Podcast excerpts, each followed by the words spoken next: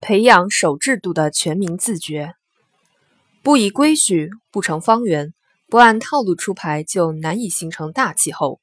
规矩亦是制度，是规范约束为人处事行为的准则。做任何事情都要有规矩，懂规矩，守规矩。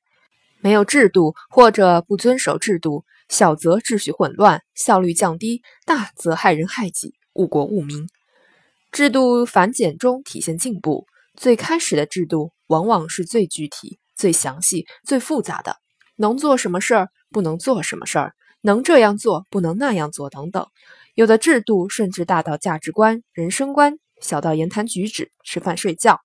越到后来，制度将越简单，甚至会演化成一种激励式的口号，如习近平总书记提出的“组织部门建设成讲政治、重公道、业务精、作风好的模范部门、好干部的二十字标准”等。这本身就是一种制度，是组织部门在建设模范部门的道路上需要执行的制度，是成长为好干部的过程中必须遵守的制度。制度由繁至简。带动着制度由单一约束向激励、约束、引导等多重功效的转变。制度不在长，不在多，在用。很多单位立志追求长篇大论，喜欢挂满墙、堆成山，不搞点数字秀，着实感觉体现不出成果。细细考究，满墙的制度有几条能用得上？有几条能够真正发挥的作用？不免汗颜。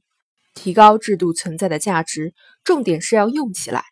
哪怕只有一句话、一个字，只要能够约束行为、引导向善，就是一项好的制度。在这一方面，很多大学的校训中得到了充分的体现：爱国、进步、民主、科学，自强不息，厚德载物，允公允能，日新月异，诚、朴、勇、义等等，字字珠玑。实则就是教书育人的思想制度，让其师生自觉不自觉的就去遵守。制度不在强，不在策，在心。人圣之本在乎制度而已。制度简单的上墙入厕，起不到底线、红线、高压线的作用，只能看不能用的制度，不但华而不实，甚至会致人偏离航道，误入歧途。只有通过制度的约束作用，培养遵守上的主动，行动上的自觉，使制度内化于心，外化于行，潜意识下形成制度习惯性，才能保证遵守的自觉性。制度再强会褪色，在侧亦会泛黄，只有在心，才能越用越亮。教育实践活动已进入整改落实、建章立制环节。建立一套完整可行的制度，同样是检验活动成果的一个重要标准。建章立制是攻破四风问题、巩固活动成果的重要手段，同样是指导第二批活动开展的经验手册。利用制度约束力，使党员干部从改四风向抵四风上转变，从不敢腐向不想腐上转变，从为民向亲民上转变，才是建章立制真正要义之所在。邓小平同志曾说过：“制度问题不解决，思想作风问题也不解决了。